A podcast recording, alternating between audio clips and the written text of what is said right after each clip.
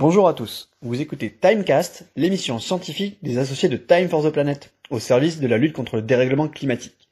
Il est temps d'accueillir notre invité de la semaine.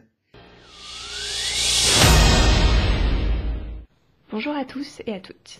Aujourd'hui, nous allons tenter d'expliquer ce qu'est ce fameux effet rebond.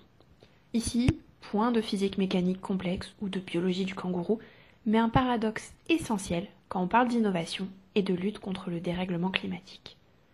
Ce fameux effet rebond, aussi appelé paradoxe de Jevon, désigne un phénomène observé de prime abord en énergie.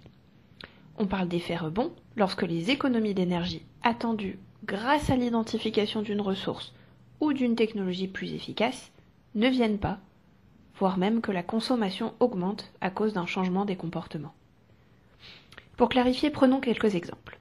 Commençons par parler machine à vapeur, cette technologie du XVIIIe siècle qui transforme l'énergie thermique de la vapeur d'eau, produite par une ou des chaudières, en énergie mécanique. William Jevon, le fameux, un économiste britannique du XIXe siècle, constate que, après l'introduction de la machine à vapeur de James Watt, celle qui est par ailleurs considérée comme la technologie clé de la révolution industrielle, donc après l'introduction de cette machine à vapeur de James Watt, pourtant bien plus efficace que sa prédécesseur, une technologie plus ancienne mais donc moins performante, la consommation de charbon augmente fortement. Comment est-ce possible? Eh bien la machine, plus efficace, permet d'utiliser moins de charbon et donc de réaliser des économies. Elle est donc moins chère. Plus de gens ont ainsi pu s'en procurer une. La masse globale a augmenté tout comme la consommation globale de charbon en Angleterre. On parle ici d'effet rebond direct. La hausse de l'efficacité entraîne hausse de la demande. Peut-être peut-on parler aussi du numérique? Naguère, quand vous mettiez trois jours à charger votre film sur votre ordinateur, vous limitiez votre consommation de vidéos.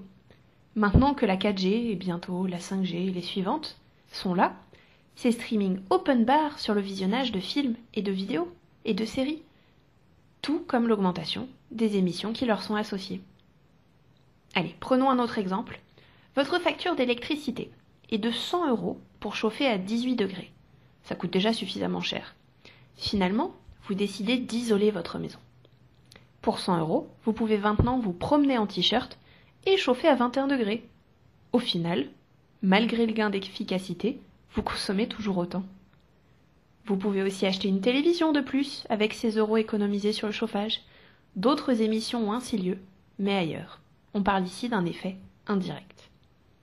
L'augmentation du pouvoir d'achat entraîne un report sur d'autres produits dont l'impact environnemental peut parfois être pire.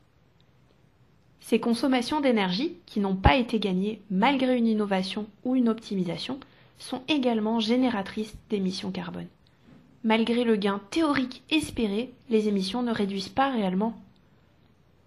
Au-delà de l'énergie, on peut étendre ce phénomène à d'autres pans de l'écologie. Par exemple, la production de tote bags, ces fameux sacs en tissu, pour réduire les sacs plastiques, a entraîné une surproduction de sacs qui consomment coton, pesticides et combustibles pour être produits. Imaginons aussi une innovation qui permettrait de réduire de 50% l'impact carbone de la viande cela encouragerait peut-être certains consommateurs à en manger davantage vu que l'impact serait moins fort. Ou avec l'avion, si un avion dix fois moins polluant était amené à sortir, cela augmenterait-il le trafic? C'est ce changement d'habitude dont il faut se méfier. Alors, comment éviter ça? Une partie de la solution revient à éduquer les utilisateurs, par exemple dans le cas d'un logement plus efficace en énergie, pour une bonne utilisation des équipements proposés. Au-delà, garder une vision systémique de son impact peut être l'une des clés pour éviter ces contre-coups pour la planète.